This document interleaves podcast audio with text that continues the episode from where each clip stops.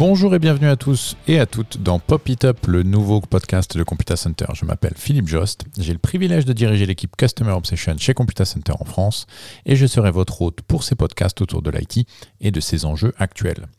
La raison d'être de Customer Obsession chez Computer Center est de guider nos clients vers le futur de leurs utilisateurs. C'est dans ce cadre-là que nous avons souhaité créer ces podcasts afin de guider toutes celles et tous ceux qui nous écoutent et de les aider à mieux comprendre l'environnement mouvant dans lequel évoluent les utilisateurs de l'IT, les DSI et les organisations. Mais tout cela ne serait pas possible sans notre partenaire pour cette première série de podcasts, Intel.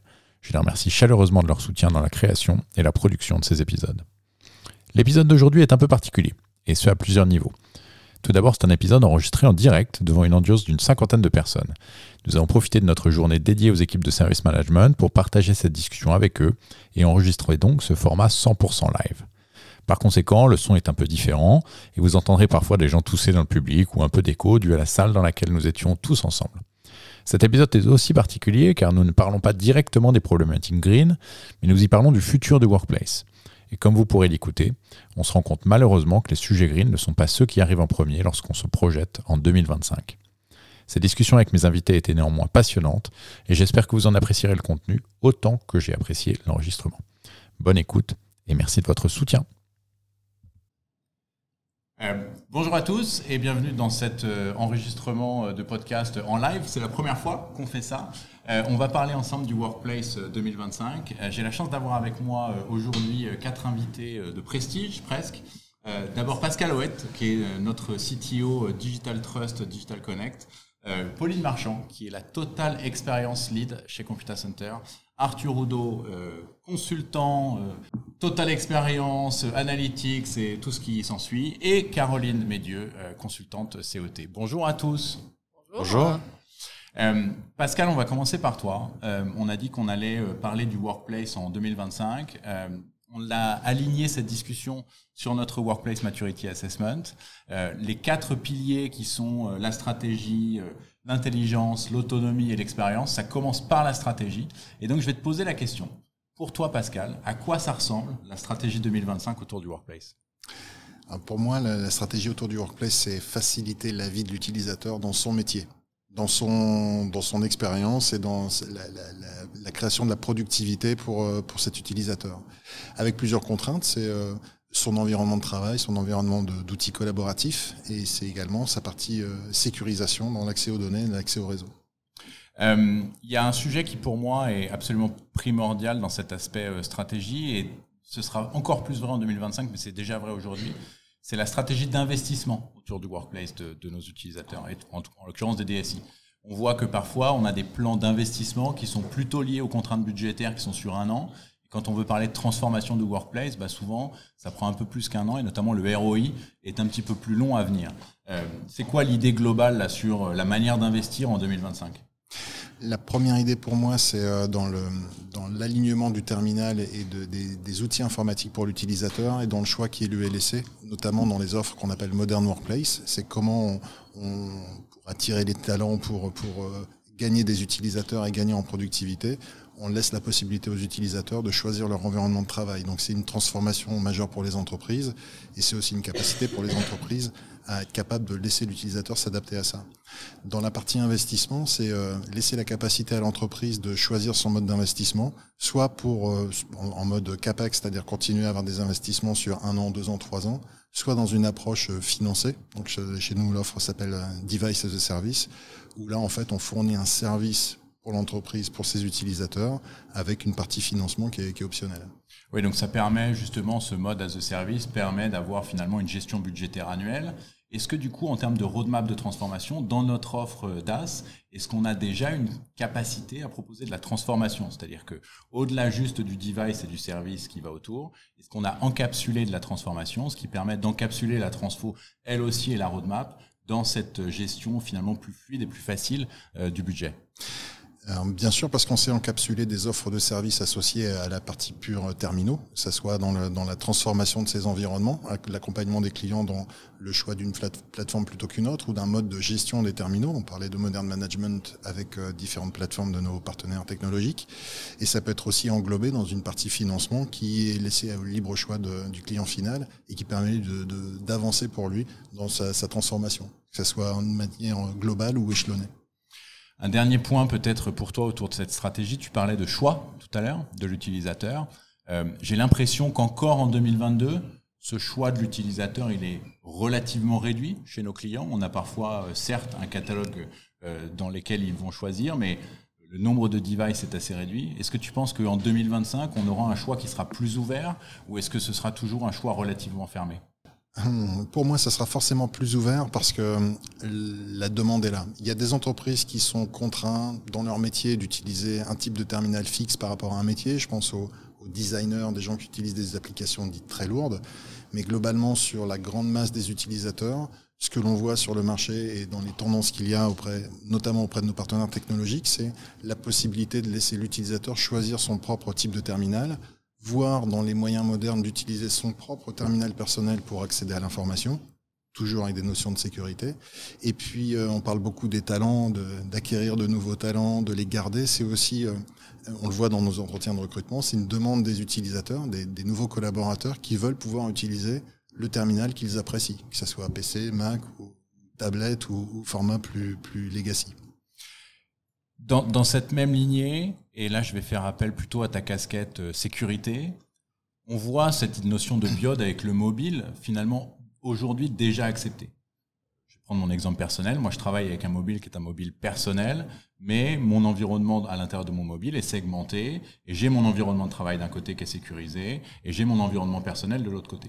J'ai l'impression que sur le device pur, sur le laptop, on voit pas encore ça. Est-ce que tu penses qu'en 2025, on aura un modèle qui sera similaire entre les différents devices qu'on peut utiliser? La réponse est oui, c'est-à-dire que le, besoin en matière de sécurité de, cloisonner l'utilisation de l'utilisateur à des besoins euh, professionnels personnel et un besoin fort. Les technologies permettent de le faire ça. Tu parlais de bulles tout à l'heure, donc il y a des, logiciels qui permettent de le faire et des, technologies réseau qui permettent de le faire. Et l'idée, c'est de pouvoir utiliser toutes les capacités des terminaux aujourd'hui, quel que soit l'operating system ou le hardware ou le format, et d'autoriser l'utilisateur euh, à, utiliser euh, ces, différents profils de terminaux pour accéder à son métier, enfin à ses applications métiers. L'idée, c'est de le rendre à l'aise dans ses choix et de le rendre, de lui donner envie de l'utiliser dans, un, dans une des notions de sécurité. comment est-ce qu'on sécurise un terminal qui n'est pas managé par une plateforme de l'entreprise, par exemple? Ça, c'est un vrai problème. Et c'est également laisser la possibilité euh, d'être à l'aise avec ses outils et d'adhérer au concept de l'entreprise. Super, merci beaucoup Pascal. Euh, on a du coup évoqué pas mal le device, un peu le hard. Euh, si on commence à évoquer un peu le support, et je vais me tourner vers, Pauline. Pauline, dans cette notion de Workplace 2025, si on parle d'intelligence, à quoi ça ressemble pour toi l'intelligence en 2025 autour du Workplace? Alors, la partie intelligence, on va avoir euh, l'intelligence artificielle, bien évidemment, qu'on connaît tous aujourd'hui, mais qui n'est pas forcément très définie. Donc, je vais, je vais revenir après. Et la partie analytics, d'accord, qui vont être tout autour, euh, tout autour de la, de la donnée. Sur la partie intelligence artificielle, on va avoir vraiment deux grandes tendances, que sont le machine learning, qu'a évoqué Pascal euh, tout à l'heure, et euh, le deep learning. Donc, quels sont les la différence en fait entre ces deux euh, tendances. Le machine learning, on va prendre de la data structurée euh, qui va être transformée pour faire du prédictif, alors que le deep learning, c'est de la data non structurée, type images, sons, euh, texte, des choses comme ça. Et donc c'est quelque chose qu'on fait déjà chez Computer Center. Et donc d'ici 2025, l'idée c'est qu'on ait vraiment une, des produits en fait et un service autour de soi qui soit vraiment plus poussé, on va dire. là, je vais faire appel à ta dans, notre Workplace Maturity Assessment, il y a encore cette dimension qui va faire appel à ce que tu faisais chez Computer Center il y a quelques années, euh, qui est la gestion du knowledge. On le voit encore hein, chez des clients aujourd'hui, cette gestion du knowledge, euh, dès qu'on répond à un bid, elle, est centrale, absolument centrale. Euh, il y en a encore un que j'ai vu il y a pas très longtemps où je crois que c'est la deuxième question sur comment est-ce que c'est quoi le job du knowledge manager globalement? Est-ce qu'en 2025 la gestion du knowledge comme ça un peu traditionnelle, elle sera encore présente parce que globalement c'est ancré et quoi qu'il arrive, qu'on soit dans le présent ou dans le futur, on peut pas faire sans. Ou est-ce que justement avec ces notions d'intelligence artificielle, de data qu'on va mieux gérer, de choses qui seront plutôt en temps réel, est-ce que on va voir la part du knowledge qui va baisser? Ben, alors cette partie knowledge en fait aujourd'hui elle est intégrée que ce soit dans IT donc euh, je rappelle enfin voilà la référence euh, en termes de livraison on va dire de service IT euh, la partie KCS qu'on fait aujourd'hui chez Computer Center, elle est devenue en fait un standard. KCS, tu peux juste préciser pour ceux qui connaissent pas peut-être Est-ce qu'il y a des gens qui connaissent pas Je ne sais pas. Est-ce qu'il y a des gens qui connaissent pas KCS Knowledge Centered Service, donc un service centré sur de la connaissance. Et donc euh, cette partie-là, on attend qu'en 2025, en fait, ce soit euh, Enfin voilà, euh, le, enfin, le standard puisque IT pousse cette partie-là aussi euh, dans sa nouvelle version. Euh, et c'est vraiment cette idée. Aujourd'hui, on va incorporer aussi une autre notion qui est le knowledge swarming, l'intelligence swarming. Donc c'est-à-dire qu'on va euh, aujourd'hui, on est plutôt sur un principe d'escalade, la manière dont on, on, supporte nos utilisateurs, donc avec un niveau 1, un niveau 2, un niveau 3 qu'on connaît tous. Et l'idée, c'est de dire voilà, on va arrêter cette, ce principe d'escalade et plutôt travailler en collaboration. Donc du coup, on va, euh, quand on va avoir une, solution, une sollicitation pardon, de l'utilisateur, euh, la première personne qui va, qui va recevoir cette sollicitation va traiter de bout en bout la sollicitation, d'accord? Donc ça, c'est quelque chose qui ne sera pas abouti en 2025, mais qu'on commence à voir euh, chez nos clients comme demande en fait. Et euh, du coup, ça veut dire que voilà, le knowledge devient vraiment la fondation parce qu'il faut avoir une méthodologie très forte pour pouvoir euh, mettre cet espace collaboratif pour, la gestion euh, support utilisateur disparition euh, soit du N2, soit du N3, soit du N1 en fait euh, globalement en fonction de, là où on se met, c'est-à-dire qu'il n'y aura plus qu'un N tout court qui sera capable de traiter de, bout en bout. Une fois qu'on a posé ces bases, ces, ces fondations et qu'on sert nos clients, qu'on supporte nos clients et leurs utilisateurs avec avec ces choses-là, comment est-ce qu'on mesure en 2025 intelligemment la manière dont ils sont satisfaits. Est-ce qu'on évolue enfin euh, de ce vieux système de SLA que toi et moi nous détestons au plus haut point? Ou est-ce que c'est encore absolument obligatoire comme une espèce de garde-fou? Alors le SLA restera. En 2025, il sera toujours là, mais il sera fortement, enfin voilà, complémentarisé avec le XLA, donc le Experience Level Agreement, euh, qui va venir en fait mesurer l'expérience de l'utilisateur. Et c'est quelque chose qu'on a bien lancé cette année chez Computer Center, donc je suis très fier euh, et qui en 2025 en fait sera généralisé sur tous nos clients. Cette mesure de l'expérience va nous permettre en fait de voir, euh, ben, d'analyser ce qu'on appelle l'effet watermelon. Donc c'est-à-dire qu'on dit aux clients nos SLA sont, sont verts, mais le ressenti client est rouge. Et donc le XLA va venir euh, nous montrer en fait ce qui dysfonctionne. Et ce qui est important, c'est d'ici 2025, la, cette partie XLA, on va aussi euh, la connoter avec la, la partie persona. Donc on va aller chercher euh, des, des, différentes euh, mesures de XLA en fonction du personnel pour pouvoir customiser au plus proche de l'utilisateur son expérience, pour qu'il ait vraiment euh, l'impression qu'en matière de support IT, il est, euh, enfin voilà, il a, il a, une expérience en fait euh, unique. Donc ça, c'est vraiment l'idée qu'il y a derrière l'expérience utilisateur. Je l'ai dit dans mon introduction, ce podcast et l'ensemble des épisodes ne seraient pas possibles sans le soutien de notre partenaire Intel. Intel vPro, c'est la plateforme conçue pour les entreprises. La technologie Intel vPro permet la sécurisation, le diagnostic et la réparation à distance des postes connaissant des dysfonctionnements, même au-delà du pare-feu de l'entreprise et même si le système d'exploitation ne répond pas. Computer Center recommande l'activation de la technologie Intel vPro pour renforcer la sécurisation des postes informatiques, pour optimiser l'administration du parc et pour favoriser la réduction de l'impact carbone pour un avenir plus durable. Maintenant, je vous propose de retourner à notre discussion autour du Workplace 2025, enregistrée en direct lors de notre dernière journée Service Management. Je suis persuadé qu'on parlera à nouveau des personas et moi je préfère parler des tribus un peu plus tard, notamment avec euh, avec Caroline. Euh, merci Pauline, euh, c'était extrêmement clair. Arthur, si je me tourne vers toi parce que quand on parle d'intelligence, évidemment d'abord on pense à toi. Merci, ensuite, quand on parle quand on parle d'analytics, on parle on pense aussi à toi chez Computer Center. Je pense qu'il n'y a pas une seule personne dans cette salle qui a parlé d'analytics sans qu'on lui parle d'Arthur Odo. je vais te parler de l'autonomie des utilisateurs. Aujourd'hui, on a beaucoup de clients quand on parle avec eux d'évolution du support qui nous disent moi je veux que mes utilisateurs soient autonomes. Euh, L'autonomie de l'utilisateur en 2025 pour toi ça ressemble à quoi? Alors avant d'aller euh, sur euh, du 2025, j'aimerais qu'on fasse un petit retour en arrière, comme tu l'as présenté tout à l'heure dans, ta, dans tes magnifiques slides. C'est-à-dire que je pense que tout le monde a, en tête l'année 2020, février et mars 2020, où où le monde a connu donc euh, une crise majeure euh, sanitaire. Et durant en fait cette période-là, les choses ont euh, évolué énormément. C'est-à-dire que le monde a fait un bond en avant de à peu près x5 en termes de maturité sur l'autonomie de l'utilisateur. Aujourd'hui, l'autonomie est quelque chose qui doit être mis en avant euh, dans beaucoup d'entreprises et euh, si c'est quelque chose qui n'est pas effectué, alors c'est un peu connexe avec ce qu'avait dit Pauline tout à l'heure sur l'expérience utilisateur, on va avoir une fuite des talents. Euh, dans le futur, on va aller rechercher quelque chose où les utilisateurs sont capables eux-mêmes d'aménager leur, planning, leur temps euh, au travers de différents outils. Il faut savoir qu'en termes d'autonomie, on a à peu près cinq piliers d'autonomie. Il y a le premier, il y a le niveau zéro où euh, il n'y a pas du tout d'autonomie et rien n'est automatisé. Donc ça, c'est des métiers qui ont besoin euh, d'être en face-to-face et des métiers d'artisanat. Après, on a les, les, couches où on commence à avoir un peu plus d'autonomie, où il y a des VPN qui sont mis en place pour favoriser le confort d'utilisateur. Et les, steps qui suivent après, c'est qu'on va mettre tout à disposition de l'utilisateur pour qu'il se sente bien, qu'il arrive à reconstituer son, environnement de travail chez soi.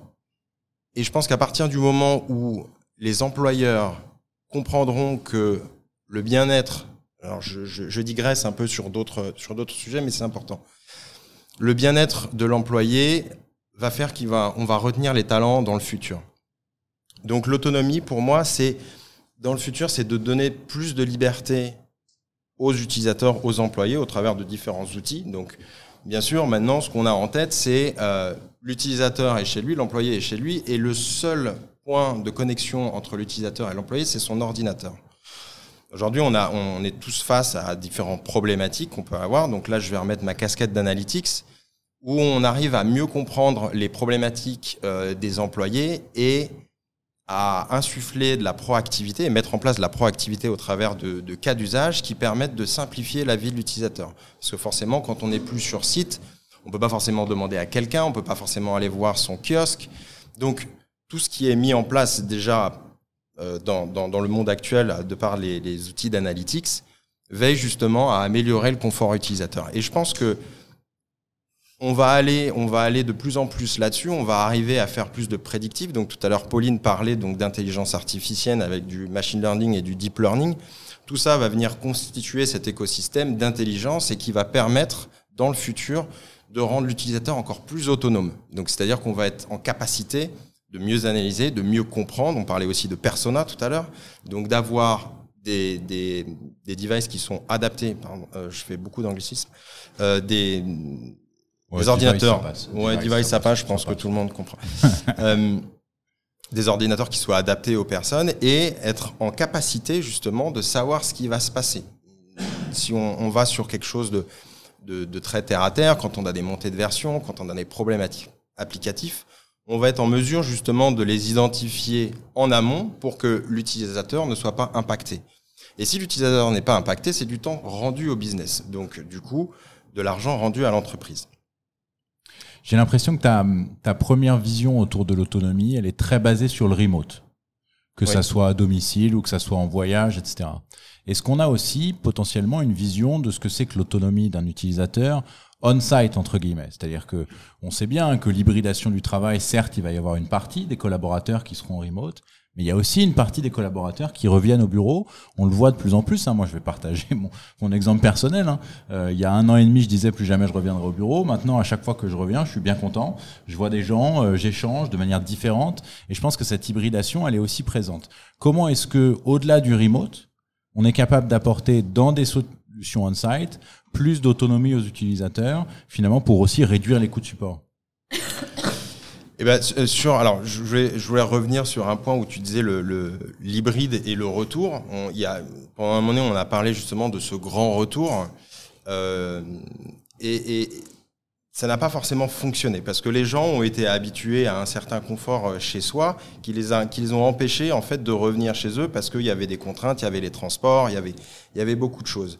Euh, c'est intéressant ce que tu dis sur le côté hybride, de plus en plus d'hybride. Il faut savoir qu'il n'y a pas si longtemps que ça, euh, donc euh, le, CEO de, Goldman Sachs disait que l'hybride est une aberration euh, à la fin Covid, en disant bah ça ne pourra pas marcher. Et, donc il y a un petit peu un revers là-dessus où on a compris comment fonctionnaient aussi les les, employés, de dire que bah j'ai réussi à à créer mon écosystème chez moi, pourquoi je reviendrai? Je reviens sur ta question de comment est-ce qu'on va les accompagner quand ils vont être sur site. Euh, forcément, on va mettre plus de choses sur l'onboarding, le pre-boarding, tout ce qui va être, on a parlé donc d'adoption. Euh, on n'a pas parlé de gamification, mais on pourrait en parler aussi, justement pour faciliter le retour et l'onboarding ou le pre-boarding, euh, euh, comme ça existe dans les, dans les sociétés. Donc mettre à disposition en fait des moyens simples, ludiques, pour que l'utilisateur puisse euh, se sentir accompagné tout au long du process de sa vie dans l'entreprise, et, euh, tout ça pour contribuer justement à l'expérience utilisateur. Euh, quand on parle d'autonomie des utilisateurs, c'est rigolo parce que j'ai l'impression que du point de vue des providers, de notre point de vue à nous, on pousse l'autonomie des utilisateurs. Et à chaque fois que je discute avec des clients, on me parle d'adoption de solutions d'autonomie, comme si finalement les utilisateurs en avaient pas envie. Et donc ça me fait une bonne transition vers Caroline et sur l'expérience des utilisateurs. Avant de te demander, Caroline, quelle est ta vision sur l'expérience de 2025, je voudrais te demander où se situe le curseur est-ce que finalement, la plupart des utilisateurs ont envie d'être autonomes? Tu t'y attendais pas à cette question-là, on l'avait pas préparée. Euh... Alors je vais prendre la question différemment, si tu me le permets. D'abord, je vais citer quelqu'un euh, que j'admire beaucoup euh, parce que je trouve qu'il a une vision du futur qui est toujours euh, assez pertinente, qui, était, qui a plusieurs coups d'avance, qui s'appelle Philippe Jost. et qui, et qui nous a dit récemment que, selon lui, lorsqu'une solution était bien pensée ou un outil était bien, bien adapté aux utilisateurs, l'adoption se faisait naturellement. Et je vous demande de retenir ce mot naturellement. Ça veut dire qu'il ne nécessite pas qu'on pousse l'adoption au-delà d'une communication interne, peut-être pour informer les utilisateurs. Donc la question de l'adoption, elle est évidemment présente, euh, comme, vous le dites, dans, dans les entreprises, parce que euh, le temps des hommes, le temps du business, le temps de la transformation digitale sont des temps qui n'ont pas la même échelle et qu'on ne peut pas accompagner les utilisateurs sur des transformations en, en coup de baguette magique. Euh, on a des personas en entreprise qui nous montrent qu'il y a différents profils, donc forcément différents canaux de sollicitation qui permettront d'adresser ces différents personas dans les entreprises avec chacun leurs besoins. Mais moi, ce que je trouve le, surtout très intéressant aujourd'hui, et je suis assez attachée aux mots et au sens qu'on donne aux mots, c'est qu'auparavant, on parlait des employés en entreprise et de plus en plus, on parle d'utilisateurs.